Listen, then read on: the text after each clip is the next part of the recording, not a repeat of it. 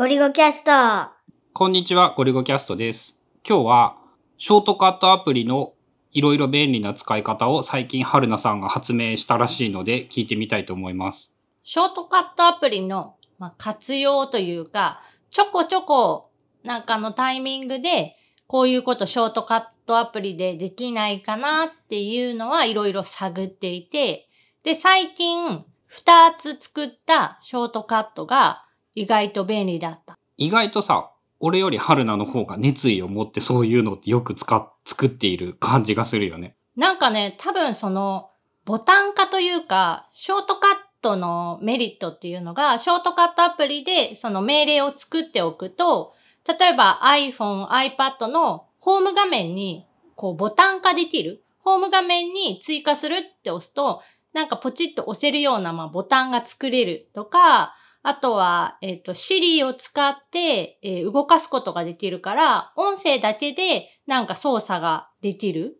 っていうのがすごく好きで、いろいろ作っては、なんか使わなくなり、作っては使わなくなりみたいなのをずっと繰り返してはいる。で、今回作った2つ？二つ作った。一つは、えっと、ログシークのアプリに、今からこれを実行していますよっていう、まあ、doing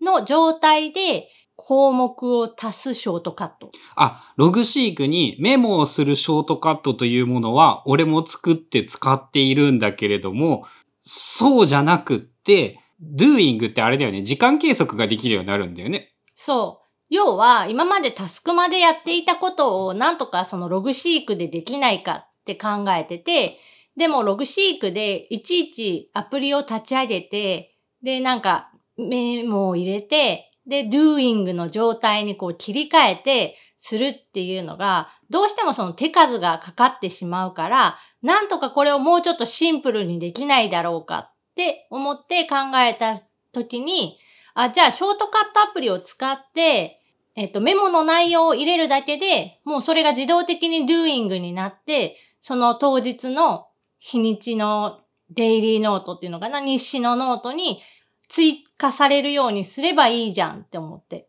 賢いやん。めっちゃ賢いやん。 Logseq のあの、先頭に doing さえ書けば、そのやっている判定になるという仕組みを利用して、それでできてしまうんや。ただ、いろいろやった、やってみて、いえー分かったことが、doing 何々って書くだけではダメで、そうなん？この何時から始まっているっていうのを、まあ見えないところでログシークはファイルに記述していて、その記述を、えーコピーというか真似して入れないといけなかった。あ、あの、時刻とかを入れるってことなんかな？そう、ログブック、なんかコロン、えー、なんたらかんたら何時何分、えー矢印何時何分、イコール何分みたいな、なんかその数式じゃないけど、これ計算する式を入れてあげると、えーログシーク上で見たときに何分っていうのが出る。あ、で、時刻入手とかはショートカットで、それもその中でやれるから、春菜がやることとしては、そのボタンをタップして、ポッドキャスト収録って書くと、ログシークに書き込まれて、今の時間からポッドキャストの収録を始めたという時間の記録が残せるようになる。というショートカットを作って、えーそれをホーム画面上に配置してみたら便利だった。終わるときはどうするの？終わるときは手動。ちょっとその、まだ、ショートカットでできそうな気はするんやけど、ちょっとわからない。から、ログシークを立ち上げて、その doing になっているタスクの項目を完了に切り替える。まあそこは手動なわけで、別にそれで問題ないし、そんでいいんや。まあ、それでいいかなぐらいの。その厳密に何分何秒とかっていうのが取りたいわけじゃなくて、まあ、なんとなくさ、その、記録をつけておくと、その日一日どういうことをやったかとか、どれぐらいの時間をかけたのかっていうのがなんとなくやっぱり見えるから、まあ今まではそのタスクマを使っていたり、あとは一時期は、えっ、と、タイムメーターとか、アプリを使って時間を計測した時間が可視化できるようなアプリとかも使ってたんだけど、結局、時間計測プラスアルファ、メモが取れないとあんまり意味がなくって、自分の使い方の上で。とタイムメーターは少なくともダメだね。その意味だ。まあメモ入れれるんだけど、入れやすくはないし、わざわざそのタイムメーターのアプリからしかできないから、ちょっとあんまりかな。で、ただタイムメーターにもメリットはあって、そのグラフ化できる積み上げ縦棒とか、カテゴリーごとに分けた、えーグラフで見れるとか、カレンダー上にそのやったところだけこう塗りつぶされて見えるとかっていうのは非常に面白かったんだけど、自分の場合はそれよりも、やっぱりそのメモが入れれるとか、リンクが貼れる。で、メモ同士をこうくっつけられることの方がメリットだったので、まあ、現状、ログシーク上でそのメモを取ってやっている。時間の合計とかそういうものが、平均とかそういうものが知りたいんじゃなくって、まあ、あの、今日これに何分ぐらい使ったかっていうのを、まあまあ手軽に記録が残せる。ちなみにどういうことを記録するのそれって？基本は、えっ、と、朝にやっている読書の時間のメモと、あとその後にやっているソーイングの時間のメモ。あ、仕事というよりは趣味要素が強い。まあ仕事もやるけど、仕事の時って基本パソコンの前にいるから、もうパソコンで、えっ、と、やっちゃうことの方が多くって、ああ、もうパッて書いて doing ってすればいいから、その場合はそんなにどうでもいいっていうか苦にならんのか。そう、パソコンの場合は常にログシークのアプリが起動はしている状態なので、アプリを切り替えて入力して、で、あとキーボードショートカットでコマンドエンターで、あの、to do と doing と don, done の切り替えができるから、それでカチャカチャカチャってやって、もう OK だから、パソコンの前にいるときは、その、基本パソコンでやるっていうので、ショートカットは特に使わない。まあなんかあの Mac でもショートカット使えるから、使ってもいいじゃんとも思うから、まあどっちでもいいかな。っまあ、どっちでもいいかなって感じ。ていう、その、時間記録用メモ起動アプリというショートカットが1個。で、もう一つが、朝のそのソーイングをする時間っていうのが、まあ、30分ソーイングをして、で、9時から仕事を始めようっていうのなんだけど、だいたいいつも、まあ、時計は見つつやってるんだけど、気がつくとその9時を過ぎちゃってるとか、30分以上やってるみたいなことも多くって、じゃあどうやったらその30分のタイマーをかけれるのか？30分タイマーでいいんじゃない？でもいいんだけど、なんか味気ないやん。あ、嫌なんだ。そういう風にピレレレピレレレってなって止められるのはなんか嫌だから？しかもその、なんていうの、タイマーを止める動作っていうのが必要になってくるでしょ？うん、まあ確かに、うん。で、なんか考えたときに、その、まあ、ソーイングをしているときって手を動かしているから、耳はまあ使える状態で、で、昔はなんかポッドキャストとかもありなんかなって思ったけど、意外とミシンって音がうるさいのとか、あとは、そのミシンの音によって調子がわかる、異常がわかるっていうのもあるから、できるだけその耳は塞ぎたくない。音情報、耳は余っているけれども、ミシンのを使う時の音情報は重要。で、いろいろ考えた結果、あ、じゃあ、その、えっ、と、音楽を流そうと。普段全然音楽は聴かないんだけど、その、雰囲気を出すため的なもので、えー音楽を流そう。で、Apple Music で、なんか、最初は選んで再生してたの。でも、探してみたら、実は30